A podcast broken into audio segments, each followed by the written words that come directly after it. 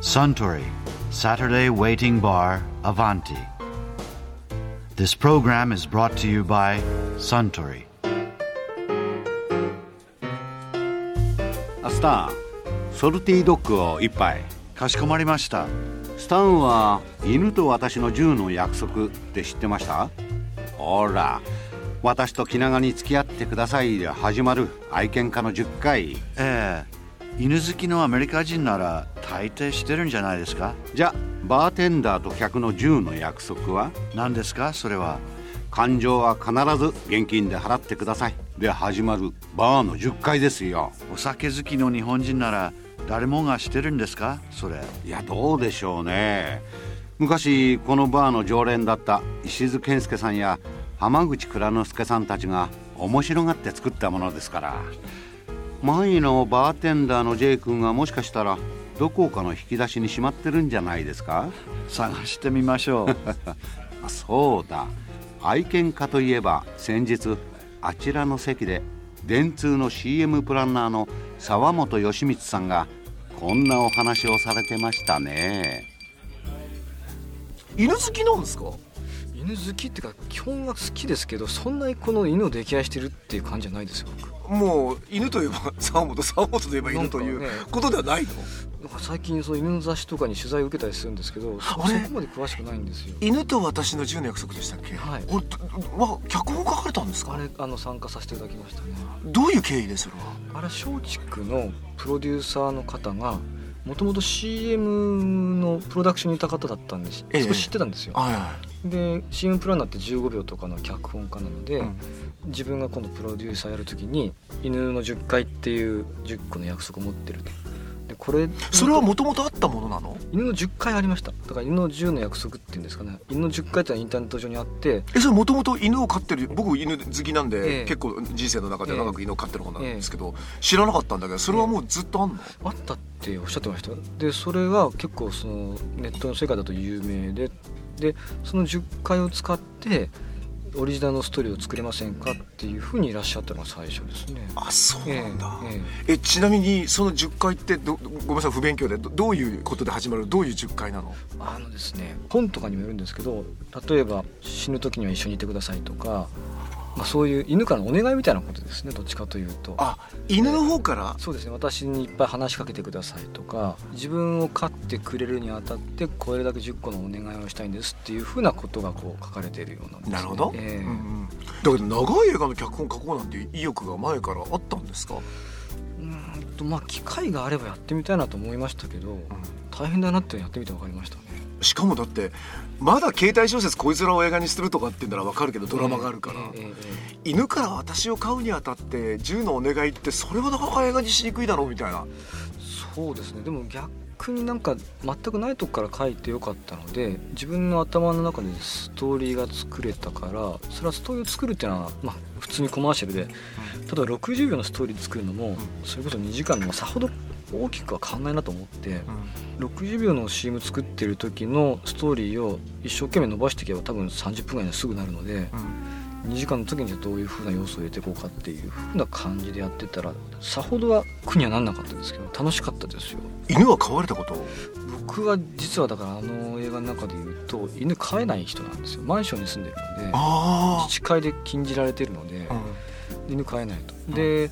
自分の祖母が北海道に住んでいてはい、祖母が一人暮らししてたんですけど犬を飼ってたんですよ。うん。だから夏休みに毎年7月から8月末まで一月間北海道に帰ったんですけどはい。その時に毎年犬の世話一月間したんですよ。何犬？雑誌です。和犬の汚いうん。犬でななんだかもうよくわかんないんですよ。うん。でその犬の散歩したりとかするっていう風な役割でそれこそ小学校か中学校ぐらいまではずっとやってたんですね。はいでも結局結果として毎年帰る時にあこいつも死ぬなと思って帰るんですよ。別れるから。1年間会わないから、ええもう多分次は会えないかもしれないなと思って、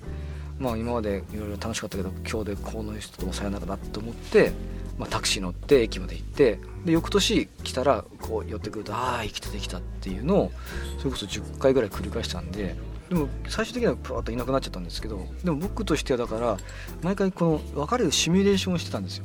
頭の中であこれは最後かもなっていうのをずっと考えてたりしたんでなんかそこら辺の時に考えてたこととかっていうのを脚本の中にすごく入れやすかったですね。犬と別れるってどういうことだろうとか。10回別れてるんだもんね。その通えり最後いなくなっちゃった？ってどういうこと？いやいなくなったっていうのは僕もう電話でしか報告聞いてないんですけどまあものすごい老犬だったので最後は。あ急にいなくなったって電話かかってきて、まあ、首輪から抜けてどっか行っちゃったって言ってまあ帰ってくるかなって言ったら帰ってこなかったっていうあの象が死ぬ時に象の墓場行くみたいなもんじゃないかって勝手に思ってますけどね。しかしご自身で飼おうとは犬を飼えるところに行こうとは思わない？いやどうでしょうね。もしそのね戸建てとか変えたら買いたいですけどね。あのその、えーと「犬と私の10の約束」の脚本の仕事をされてたってのはホワイト家族よりだいぶ前？前ですね。2年ぐらい前ですね偶然なの？じゃあ。偶然です偶然です。犬と私の10の約束の方がやっぱ2年先だしな。あホワイト家族来たのも偶然ですね。だから。なんか犬に導かれてませんか？犬に導かれてる感じも ちょっとありますねだから。うん。その老犬に。なんかもしかしたらそうかもしれないですね。おかげでねいろいろといい映像を作らせていただいているので、まあ、いい世話してよとよかった。なあの何かじゃあその犬と私の10の約束をやられてることと、ええ。それからあのホワイト家族で犬の CM を作ってることってどっかで何か役に立ったりリンクされたことってあります？犬と私の10の約束ってもの自体は、まあ、ネタバラシをすると変ですけど、ん。基本寅さんなんですよ。寅さんというかうん。山田洋次さんが作ってらっしゃる「バクがタンクでやってくる」とかはい、はあれすごい好きなんですけど、うん結局昔山田さんが東大に教えに来てくれてたことがあってはい、山田さんの授業を受けた時にすごく母校ですもんね山田さん。そうですねうん教えに来てくれてなんか1学期間だけ教えに来てくれたことがあってそれ出てたんですけどえ毎週ってこと？週に1回いらっしゃってましたね。あら羨ましい。うん。まあ面白くて出てたんでその時に日本のその民話で八郎っていうのがあってで結局八郎っていうのは僕も細かい話は忘れちゃいましたけどある村があってその村に問題が起こると、問題が起こったの時によそ者がその村に入ってくると。よそ者その村に入ってきて何か事件を起こしたりしていることでそのみんながこうまとまってまとまってって言うと変ですけどそこの村の問題が解決するんだけど村の問題が解決した瞬間によそ者がよそ者だって気がつかれると。でよそ者が去っていってその村はまた元に戻るっていう風なものがある。って言われて。そのよそ者が八郎なの？八郎って秋田県の八郎型の八郎の民話だと思いますけどね。ででそれ聞いて確かにそうだなと思ってで寅さんそうだって言うんですよ。寅さんがだからふらっとそのコミュニティに入っていってそこでなんか起こってる問題について寅さんがこう何かしら事件を起こすことでそこが丸く収まると丸く収まった瞬間に寅さんが居場所がなくなって次へ行くっていう話じゃないですか、全くそうですけどそれって大昔の西部劇のパターンでもありますよね。うん、だから多分世界各国共通のそういうパターンがあるんだと思ってうん。映画作るんだったら僕そういうきちんとした勝ちパターンに載せたかったんですよ。勝ちパターンって言うと変ですけど公式に載せたかったんですよ。うん面白い。ええ。まあそのなんていうかな自分が脚本書くんだったら全くオリジナルで相当なクリエイティビティ発揮するっていうことよりは基本的にその映画会社の人も当てたいって言ってたからだったらこうしたら当たるっていう風なベースに乗っかって僕脚本書いてって言ったらある部分は担保できるんじゃないかと思ってそうやって書いてでもそれ松竹だから？松竹だからってわけじゃ犬わだから。犬だから犬だから。ええだから犬っていうので好きに書いてよくて10回とか10の約束って言われた時にでも好きに書いていいとはいえやっぱり松竹の方々はどっちかというと泣いたりする。だみんながああ犬がいてよかったなって思うものにするとすると、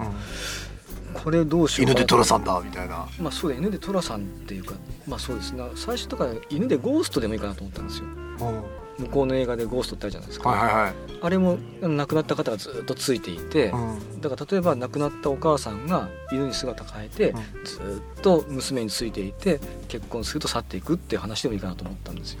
なるほど。そうすると犬でゴーストができるなと思って、うんゴーストにしすぎると結局犬がお化けだっていう風な話になっていきすぎるとうん。ちょっとっていう話もちょっと、まあ、打ち合わせして出てきたから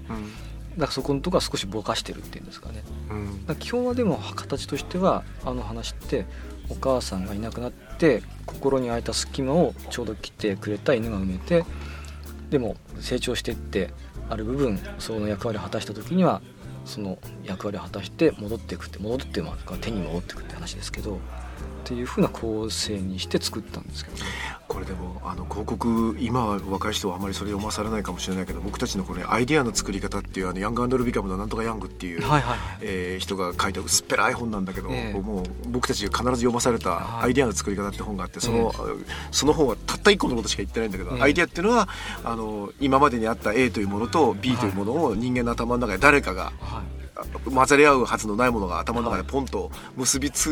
くのがアイデアだという非常に明快なうん。定義がしてあって、はでまあそういうことがこう関係ないものが頭の中でパッと結びつくのって人間しかないから。だから人間はすごいんだよみたいな話なんだけど、はい。犬を飼う時の10の約束と寅さんとかそのさっきの何ですか八郎ですか、はい。それが結びつくっていうのってものすごく分かりやすくアイディアの原型ですよね。あそうですよ。自分でちゃんとそこまで考えたことがないから分かんないんですけど。これヤングさん生きてたらヤングさんに話したらあ本当です全く関係ないものが結びついたら一個のアイディアになるっていうことですごくあの手を叩いてその通りって言ってくれそうな気がするんだよな。そう言われると嬉しいけどな。でもいつもコマーシャル考えてる時そうですけどね。だから多分いくつかの状況が頭の中で混ざって1個出してるっていう感じがあるんで、全くのオリジナル、まあ、それをオリジナルって言ってくれると嬉しいなって。でもそれがアイディアじゃないですか、ええ。だから今までにある A というものと今までにあるええ。B というものが全く関係なかったんだけど誰かの頭の中でポンと結びつくみたいな。はいはいはい。A もあったし B もあった。えでもまあくっつけたことはさすがになかったみたいな。そうだな。でもいつもやってる作業はそういう練習をいつもしてるみたいなもんですからね。コマーシャル考えるっていうのは、ええその A っていうような要素にクライアントのこととか商品のことがあったりとか,、うん。意外とそれでできたりすることも多いですしね。これだけどあのちょっと話戻りますけど、はい。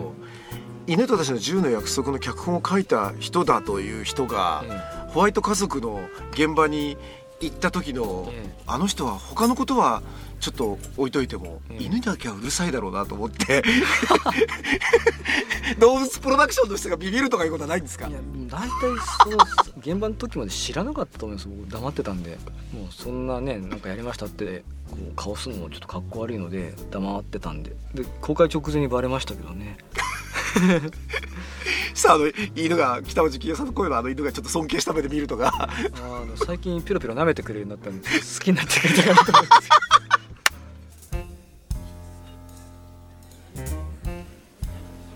いやー沢本義光さんのお話面白かったですね。アスタンソルティドッグをもう一杯。かしこまりました。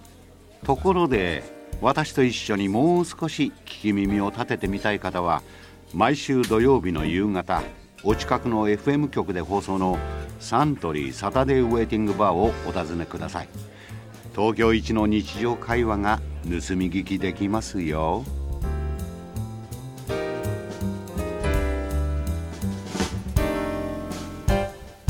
サントリーサタデーウェイティングバーアヴァンティ This program was brought to you by サントリー